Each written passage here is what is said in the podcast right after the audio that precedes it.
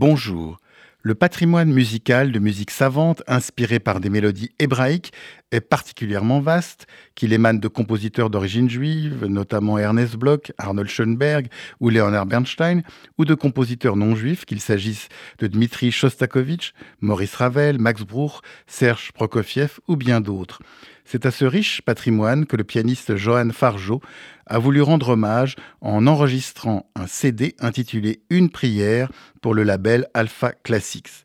Pour ce bel enregistrement, il s'est entouré de musiciens de grande classe, qu'il s'agisse de la mezzo Karine Dehay, du clarinettiste Pierre Génisson, du violoncelliste Antoine Perlot ou des sœurs Déborah et Sarah Nemtanou.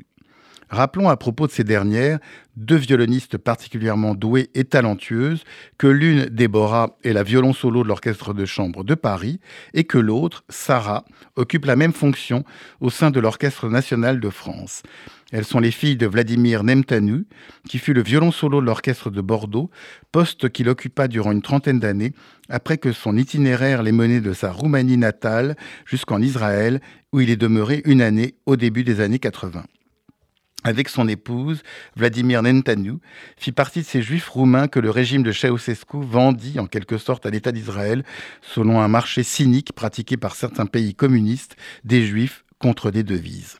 Pour en revenir au disque Prière, après ce détour par la famille Nemtanu, on y trouvera le célèbre Kol Nidre de Max Bruch, une commande de la communauté juive de Liverpool, et les mélodies hébraïques de Ravel, deux compositeurs non juifs qui ont su capter une sensibilité juive frémissante, ainsi que l'écrit beaucoup mieux que je ne le dis en ce qui concerne Ravel, le grand Vladimir Yankelevitch, auteur d'une belle biographie du compositeur.